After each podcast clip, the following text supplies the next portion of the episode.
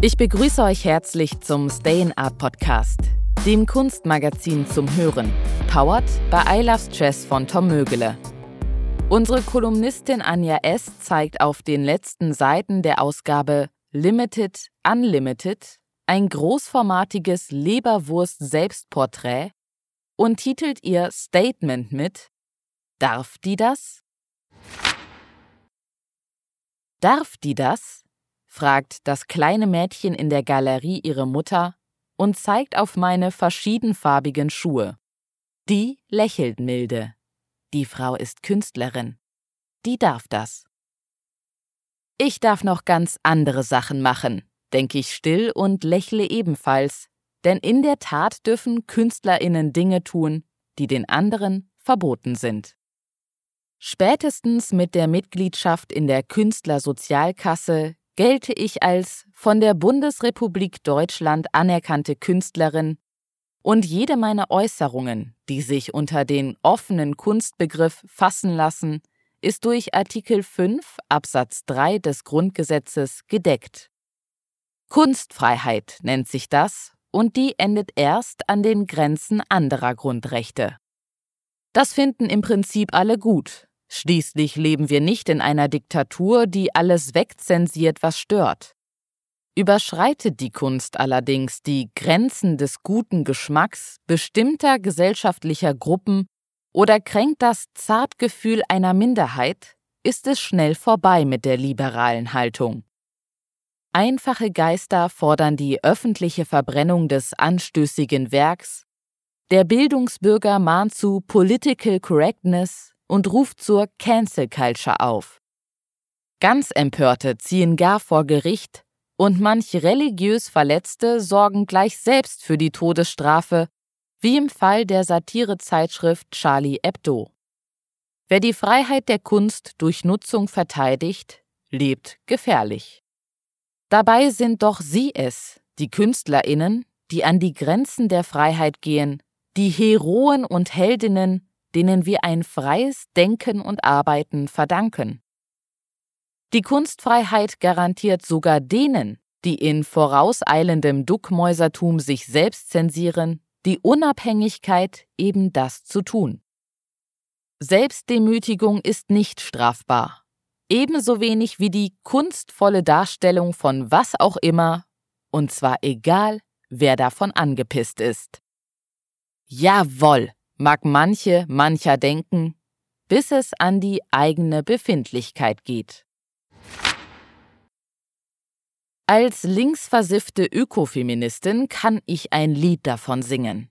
In manchem Rap, unzähligen Bildern und viel zu vielen Büchern schlägt mir blanker Frauenhass entgegen. Rassismus, Homophobie und Blödheit quellen aus allen Ecken und Enden der Kunst und ich kann im Angesicht dieser Machwerke nur schwer den Impuls unterdrücken, darauf zu spucken. Doch halt! Jene Machwerke sind in den meisten Fällen trotzdem Kunst, auch wenn ich ihnen diesen Titel am liebsten aberkennen würde.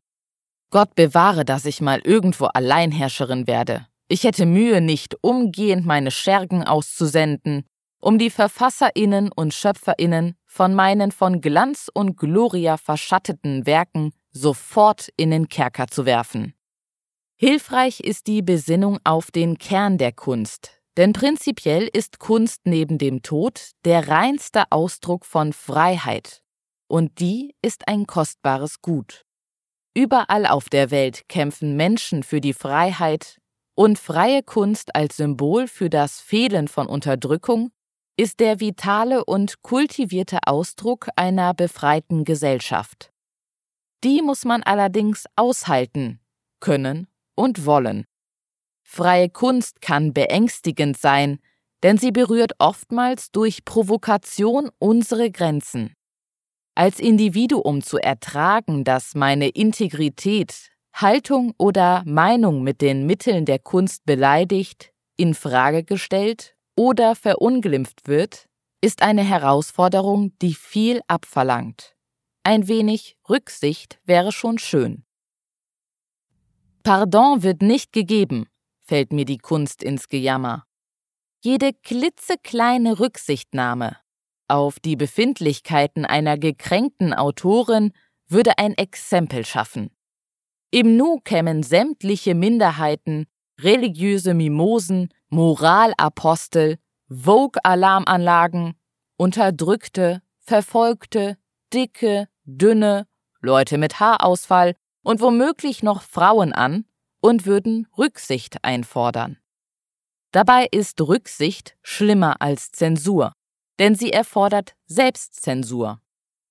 Jede, jeder Künstlerin müsste sich dahingehend überprüfen, wem er, sie auf die Füße treten könnte, bevor überhaupt eine Arbeit entsteht.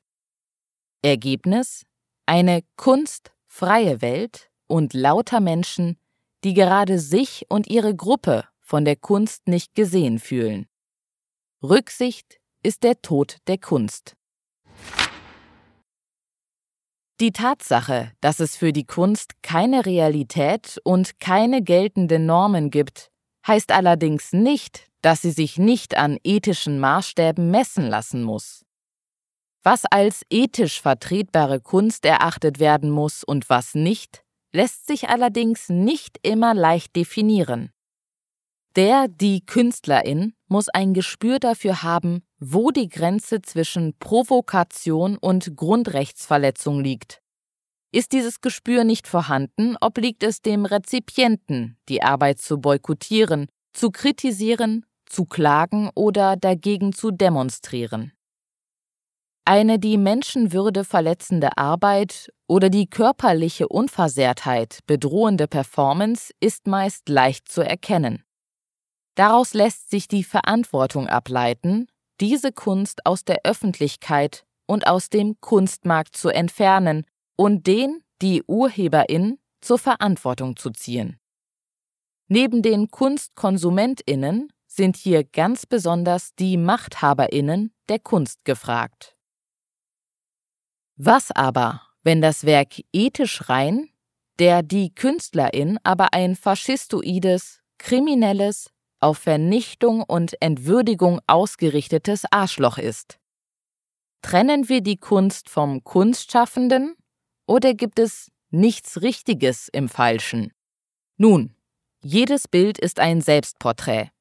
Kunst entsteht ganz oder in Teilen aus dem Bewusstsein und dem Unbewusstsein ihrer Erschafferinnen, egal was bildnerisch entsteht. Selbst eine Kopie ist der Geist des Künstlers, der Künstlerin immanent. Sie zeigt, ich habe keine eigene Idee, ich brauchte das Geld, ich übe mich und so weiter. Kunst zu schaffen, ohne Anteile der eigenen Persönlichkeit einfließen zu lassen, ist seit Freud unmöglich, und wäre das nicht der Fall, entstünde ein seelenloses Abbild. Die Kunst vom Künstler zu trennen, ist also schlicht unmöglich. Es ist also wie immer. Am Ende ist man selbst verantwortlich. Der die Künstlerin für ihr Werk, der die Rezipientin für ihren Konsum, die Marktmächtigen für das Invest. Der schmale Grat der künstlerischen Grenzüberschreitung kapitalistischen Entgrenzung und ethischen Grenzen bleibt eine Herausforderung. Die Illusion der unbegrenzten Kunstfreiheit lässt sich eben nur begrenzt mit den Grenzziehungen der Ethik vereinbaren. Und das ist gut so. Wichtig ist, die hohen Standards von Ethik nicht mit den Animositäten beleidigter Leberwürste zu verwechseln. Das großformatige Kunstmagazin Stay in Art ist im Handel erhältlich oder unter www.stayinart.com bestellbar. Wenn ihr es regelmäßig hören möchtet, abonniert unseren Podcast, der mit freundlicher Unterstützung von I Love Stress von Tom Mögele kostenlos zur Verfügung gestellt werden kann. Schön, dass ihr wieder dabei wart. Bis bald beim nächsten Podcast. Das war der Stay in Art Podcast, das Kunstmagazin zum Hören der mit freundlicher Unterstützung von I Love Stress von Tom Mögele kostenlos zur Verfügung gestellt werden kann.